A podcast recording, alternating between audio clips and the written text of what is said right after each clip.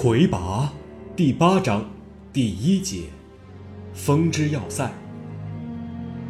魁拔一千零二十七年，灵山军西路部队在丘落木和齐恒三的共同指挥下，从同济雪山向西攻入异国。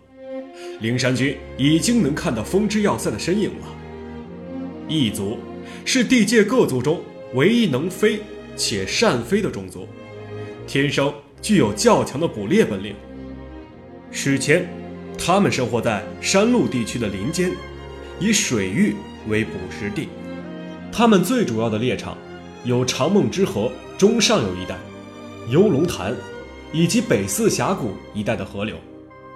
幽龙潭一带鱼类最丰富，但自从龙族成为主人之后，异族与龙族时常会发生摩擦。久而久之，两族形成了积怨。异族认为龙族是侵犯者，依靠飞行能力和武力。起初，龙族常被异族欺负。魁拔前九十二年，异族和龙族因为争夺一批珍珠而发生较大规模的战斗。龙族开始团结起来，以人数众多取胜。此后，龙族屡屡用联合抵抗的方式。战胜异族，并且摸索出了专门对付飞行攻击的有效战术，成为地界各族中最知道怎么对付异族的种族。异族在游龙潭捕鱼的活动变得越来越不易。魁拔前六十六年开始，兽族运用央神传授的火术，将森林烧掉，变成耕地，发展农业。渐渐的，兽族活动范围。扩大到北四峡谷一带。北四峡谷本来盛产一种异族特别喜欢的梭子鱼，兽族人的农业发展破坏了当地的生态，大量生活垃圾污染了水域，使得梭子鱼锐减。异族与兽族的矛盾也开始加深，异族偷袭兽族部落，夺走粮食，兽族用火术驱逐异族。异族为了在与龙族和兽族的争夺中取胜，开始发展他们本来就擅长的战斗技能，渐渐的成为了地界各族中最擅长战斗的族类。自魁拔前四十年气候突变开始，异族人的生存受到更大威胁，食物严重短缺。魁拔前三十五年，异族青年极光带领一支小分队。成功偷袭了龙族的仓库，将战利品分给族人，拯救了濒临灭绝的种族，被族人推举为首领。之后，从气候突变期中幸存下来的异族余部，开始用石头做建筑，结束了在树上栖居的生活方式，并且更加注重纪律和武力。极光要求异族人。每隔一个月进行一次为期一个月的斋戒，斋期不得食用鱼类。异族将食用鱼类的月份称为鱼月，不能食用鱼类的月份称为果月。这种做法磨砺了异族人的性格，使他们在艰苦条件中卧薪尝胆，积累斗志。他们希望有朝一日能从龙族、兽族手中。夺回失地。为了监控龙族和兽族的动态，极光又组建起一种小型侦察队，称为“闪羽”，暗中飞往兽国和龙国地区进行勘察。很快，异族发现了天神和文耀这两件事情。极光认为，文耀一定是使得龙族、兽族能够降服他们的原因。与神族的交往必定对他们的发展也有利，因此开始部署诱神计划。魁拔前九年，天神央发现了异族，同年，异族接受了文耀制度，极光获得王文耀。后来，第一代魁拔军攻入异族属地，异族奋力抵抗。长久的训练使得异族的战斗力大大增加，竟在首战中击退了第一代魁拔军。后来，极光被俘，为了不让族人受到胁迫，自杀于狱中。可是不久，异族还是被魁拔征服了，原有的将领皆被格杀。但同时，他们也因此学习到了魁拔的脉术，而进一步的加强了武力。战后，天神派发文样的过程中，异族采取比武的形式，选出了武力最强者，能辉获取王文样。能辉视天神为再生父母。创立了异族的祭祀传统，他们把异族的斋戒传统与祭祀相结合，每到果月，烹鱼祭天。到魁拔三百年左右时，异族已经发展成一个纪律严明、规整的军事化城邦，并将其城堡封之要塞建设成易守难攻的金刚堡垒。文耀制度虽然。带来了繁荣，却也暗暗的带来了弊端。由等级观念统摄的文耀传递模式，使得出身低微者，纵使有着极好的武功和天赋，也很难晋升；而高层日趋腐败，异族前途堪忧。第二次魁拔战争中，异族内部发生严重暴乱。暴乱者都是反对文耀制度的魁拔的支持者。整个战争过程里，风之要塞在魁拔和天神之间几易其手，反对和同情魁拔的异族人几乎一样多。直到魁拔被消灭后多年，仍有人公开表示，魁拔的所作所为并非全无道理。异族的战后恢复过程比其他种族。都要快且顺利，因为战争除了对异族的建筑、人口有所毁坏之外，本质上却锤炼了异族的战争本领，并非完全坏的事情。本来就领土狭小、人口不多的异族，很快就恢复了秩序。战后初期的鼓励生育计划，使得异族仅用了三十年左右，就超过了战前人口水平。且经过两次魁拔战争磨练之后的异族人，基因又有所优化，战斗力进一步加强。异族历来缺乏资源，也不懂得农业生产，因此经济实力在其余各族都显著进步的对比下，明显落后了下来。其综合国力在十一国中排名第九，仅仅优于哲族和格洛莫赫人。不过，果月斋戒的传统似乎赋予了这个种族强大的精神信仰力，他们似乎能够安于贫穷、资源的匮乏，甚至反而能激发其斗志。在文耀复兴阶段，各国都着力于自身经济发展，而把对外战争和与邻国关系都放在和平合作下考虑时，异族的选择。却与众不同，他们潜心谋划着从龙族和兽族手中夺回失地以及鱼类资源，甚至谋划着有朝一日以武力统治整个地界。当然，所有这些谋划都只是秘密进行着，没有明显动作。小范围偷猎鱼类的小打小闹，也并未引起邻国的警惕。异族人。仍然有时会滑翔至幽龙潭捕鱼，但随着龙族越来越发展，幽龙潭内部也渐渐被龙族占据，异族越来越难以偷猎成功。龙族长期依靠对外出口淡水鱼的暴利，维持着富饶的国力，这无疑成为异族最大的眼中钉。异族将军风彻作为少壮派的代表，极力提倡。对龙族展开全面战争，不过，当时的天宠吉彪却坚决反对进攻幽龙潭。他心里很清楚，随着历史的进步，异族正在失去一个致命的优势，那就是战争不再只是身体的较量。战争是必须打的，只是天宠内心里更倾向于首先进攻兽族，但是少壮派们已经被自信冲昏了头脑，和龙族的历史仇恨很快就随着军队的宣传机器散播给了每个士兵。魁拔六百五十五年，大蛮荒到来，天宠获得情报，兽族和龙族陷入内战中。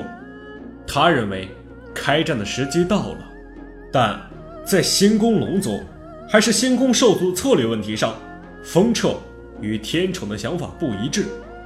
天宠急彪欲先攻兽族，风彻、阳奉阴违，取得了天宠的信任，担任大将军。天宠吉彪没有想到的是，风彻的野心不只在于攻破龙族，还要从自己手中。夺取政权，风彻取得兵权后，很快发动政变，吉彪被孤立，成为阶下囚。魁拔六百五十九年，风彻成为新的天宠，他亲率异族大军向幽龙潭发起袭击，希望以军事优势逼迫对方划出一部分湖面作为异族领土。也想挑战一下传说中的水晶技术。此时，处于最靠岸边的卡拉肖克家族正面临着其余家族的合击。异族的突然到来，使得卡拉肖克家族腹背受敌。风彻领导的异族少壮派以快攻战术，迅速沿山路而下，卡拉肖克家族溃败。由于这场战争一共持续了三十天。史称满月战争。满月战争后，龙族阿赫留瑟家族取得政权。阿赫留瑟家族不擅长指挥大规模战争，不能抵御异族攻击，因此异族占据了幽龙潭沿岸地带。此后，龙族内部又有内战，异族以幽龙潭沿岸一带为据点。试图继续攻击幽龙潭中央部的龙族，但龙族先进的水晶浮力技术使得异族无法取得优势。由于对龙族的征讨战绩并不显著，风彻在异族内部的威信丧失殆尽。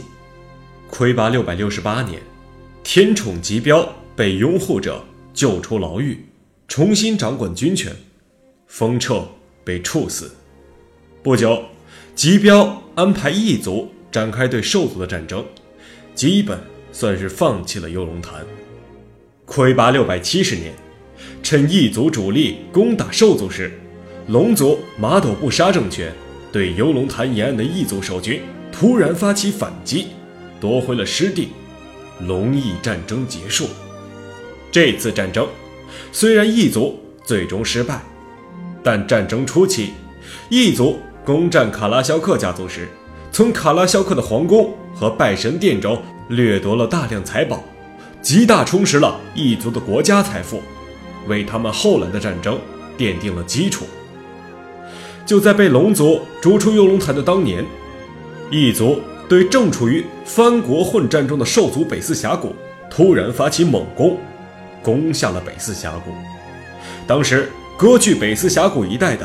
小藩国罗尔国王国，其他藩国无暇顾及，异族取得了初步胜利。此后，直到魁拔六百九十三年，北四峡谷才重新被已经从内战中恢复过来的兽族枭首国收复。龙翼战争和北四峡谷争夺战的失败，击垮了异族称霸的野心。但是，对异族来说，战争还是要打，只不过还需要一个更有利的时机。魁拔七百四十八年，异族趁兽族内乱之际，迅速攻下了枭首国领地北四峡谷，活捉了枭首国国王，并直捣玄臂国豹纹城。很快，又攻到了有尾国。这一次。异族不但吸收了之前战争失败的教训，抓准了时机，更通过此前与墨托人的交易，购得了科铁制铠甲和基斯卡人的麦术手枪，作为自己的制胜法宝。在强大外敌异族的压迫下，兽族人从内乱中团结起来，一致对外。就在这时，异族又从基斯卡人手里购得一个强大的杀手锏，那就是先进的破空飞艇。原本就能飞善战的异族军队，有了强大的破空飞艇后，就好比有了一个空中的根据地。他们高悬在要攻占的国家上空，随时俯冲下来，给对方猛然一击，再飞回飞艇上躲避。地上的人们鞭长莫及。于是，异兽战争一打就是一百年。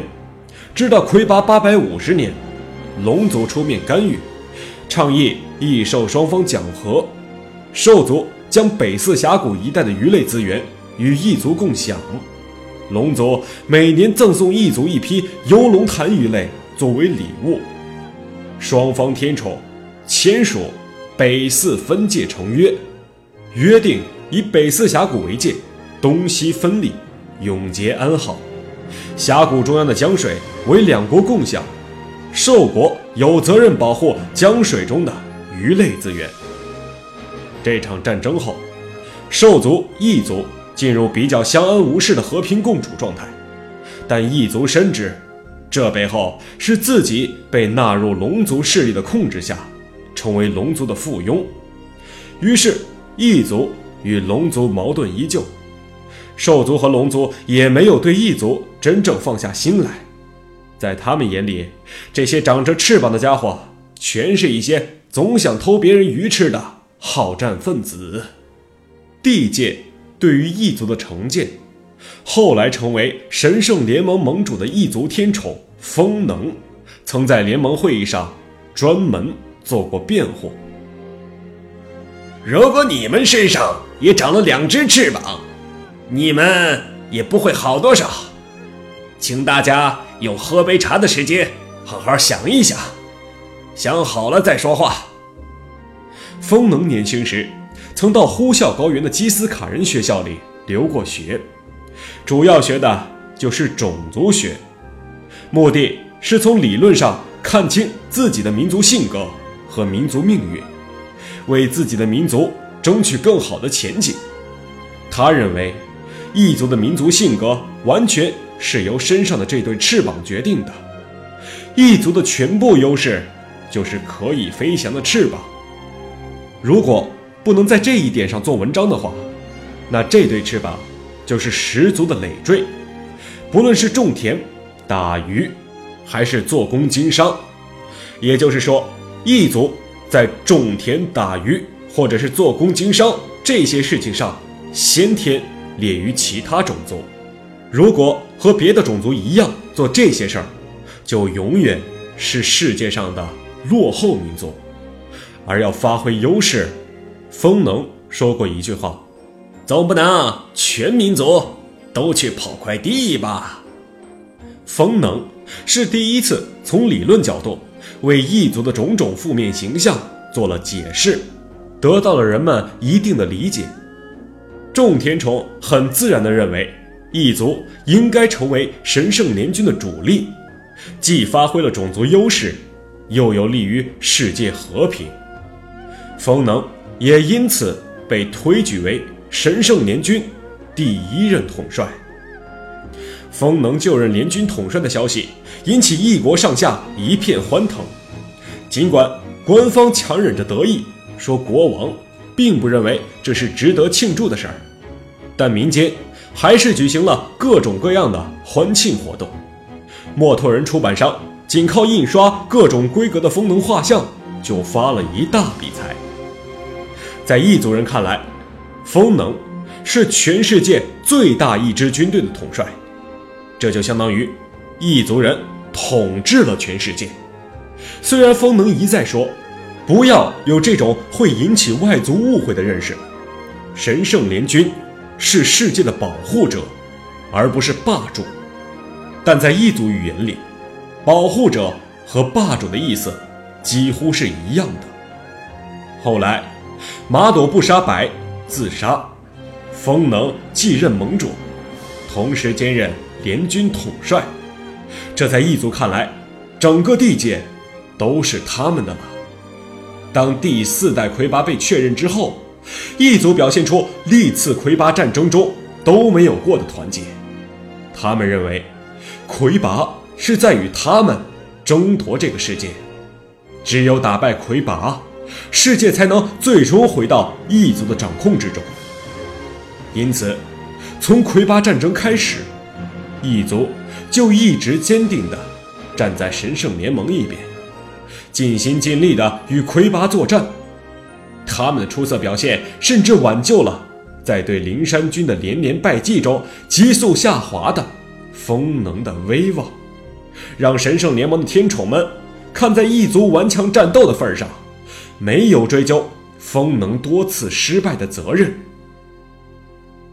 从战场情况看，异族部队虽然没有明确战胜过魁拔，却也没有明确败给过魁拔，也可以认为。魁拔与异族部队之间的较量一直在进行之中，最终的胜负还是要往下看。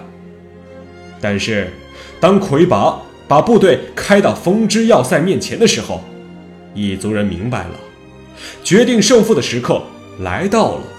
如果不能将魁拔从自己的国土上赶走，那么他们就是失败者。开战以来最残酷。最艰难的一段日子开始了，对双方来说都是如此。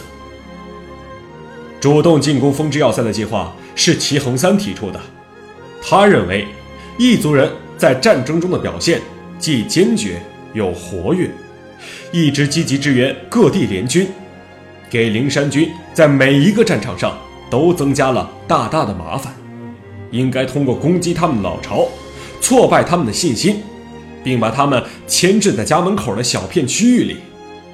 齐恒三对于异族作战有不少心得，为此特意从灵山赶到西线，以帮助丘罗木解决防空战术的问题。经过连年战争，秋罗木已经成为了一个极有想象力的指挥官，而且脉数日精，直接上阵也是高手级别。他每天都会自己跟自己下一小会儿棋。有一次，一个棋子拿在手里整整半天，都没有落到棋盘上，被迷林看到，问他这步棋难在哪里。我们要考虑多长的事情？啊，也就是你我有生之年吧。呃，那就简单了。邱落木。从此成了对手琢磨不透的指挥官。他的部队在西线广阔的土地上纵横穿插，随心所欲。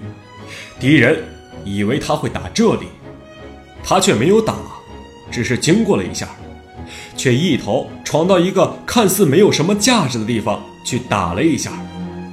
既看不出他有什么战略意图，也很难找到他的规律，仿佛完全。是想到哪儿就是哪儿。一段时间后，联军发现灵山军占地面积不多，人数却在不断增加，而联军总觉得人手不够调配，非常被动。异族军人凭借自己的生理优势，成了唯一还有一点主动性的那份。他们经常突击灵山军，虽然不能持续很长时间，但总能抑制一下。灵山军的势头，在异族的突袭战术中，斩伐三角纵队起着相当重要的作用。这是一种试探敌军部署和兵力强弱的消耗性部队。执行任务时，呈三角形编制飞行。越是外侧，越是脉术高强的战士，当发现周遭敌情的时候，最外侧的战士会飞速出击，对不远处。还不知情的敌人进行奇袭，一旦成功，这个人就会回来；一旦失败，说明敌人强大，斩伐三角将会放弃这个目标，向其他方向移动。斩伐三角的中心处是唯一不用去进攻的一个人。如果其他人都没有回来，那么中心处的这个人必须自己返回总部报告情况。之后，这个人将被编入新的斩伐三角。这个人实际上才是一个三角纵队延续的唯一标号。雷光，就是斩伐三角十九队的中心处战士。他每天面对的，就是一起出去的战友一个个离他而去，基本上都不再回来。这个部队没有战友，少了谁都无所谓。上级这样训示道：“无论少了谁，部队的作用都会延续；无论少了谁。”都可以由别人来补充，没有任何一个人是特别的、不可代替的。雷公每天都默念着这句话，用这句话来麻痹自己，尽量不去注意和他一起出战的战友都是谁，叫什么名字。那些战友也都很明白事理，除了战斗中的提示语、命令等非说不可的话之外，基本上。互相之间不说什么额外的话。斩伐三角十九纵换了无数批人，一直都是这样。有一天，一个叫子双的妖侠加入了十九纵，他居然能够一次次平安回来，而且他打破了战士之间互不交流的规矩，主动和雷光聊天。雷光束缚已久的对战友的感情挣脱了。上级的训诫，他和子双成了朋友。子双是不同的，子双总会回来。雷光这样告诉自己。每一次，他都会在子双出战后多等那么一会儿，直到子双回来。终于有一天，子双去了，很久也没有回来，雷光就降落到一个地方等他。一直等了三天，子双依旧没有回来。三天里，为了寻求心理平衡，他不断让自己默念着上级对斩伐三角的训诫。雷光觉得可以忘记子双了，就飞回到总部。十九纵重编，再次投入战斗。雷光又有了几次独自飞回总部的经历之后。突然开始失控的想起子双的样子，和他一去不回的那天。此后，雷光总会在战友们一去不回时多等上一些时候。他会想起形象越来越模糊的子双，渐渐的，等待成了他的习惯。他甚至已经忘了等待子双的事情，甚至。把等待仅仅看成是一种自我解嘲。有一天，雷光照例悠闲地等着，他看见不远处另一个人也貌似在等着谁，而且从服饰上看，显然是敌人。敌人也和我一样悲惨啊！雷光并不知道那个人。就是魁拔。雷光仿佛已经看透了战争，拿自己也不当回事儿了。他居然乐呵呵地向那个敌人走过去，和那个人搭话：“你看起来很忙啊，朋友。”“也不是想忙就可以忙的。”那人漫不经心地说了一句，头也没抬的整理着灵山军人在机动作战中惯常会摘下的重甲。看上去有二十几副的样子。我再等二十分钟。你打算什么时候回去啊？啊！雷光用一种嘲笑的口吻说着：“我等兄弟们都回来了，我就回去。”那人还是忙着他手里的事情。别扯了，什么兄弟们啊？就那么回事儿，你也别不好意思。咱这都是功夫最差的，都是看着别人去死，自己活着回去报信儿的。雷光轻描淡写着：“时候差不多了，咱们撤吧。你错了，我之所以会让兄弟们去，就是因为相信所有人都会回来。我之所以不去战斗，是因为兄弟们需要我等在这里。那人坚定地说着，继续整理着那些重甲。雷公觉得这个人很好笑，于是就想看他的笑话。雷光坐了下来，脸上带着嘲讽的笑容，等着若干时间之后，奚落一下这个孤零零傻等的人。不多时，一个个战士的身影陆续出现，站在那人的身边。他们拿起那人为他们整理好的重甲，喝着与众家放在一块的酒，在偶尔传来的他们对那人的称呼中。雷光听到了一个恐怖的名字——魁拔。嘿，战争啊，已经打了十年了。我们的兄弟们从来都按照约定回到我身边。他们知道我在这里等他们，一定会等。魁拔身边的一个战士看到雷光，问魁拔：“这是谁？”魁拔完全没有看雷光一眼。哦，这是新加入的，大家都给他讲讲咱们部队里的事情吧。呃，你叫我，我我叫雷光。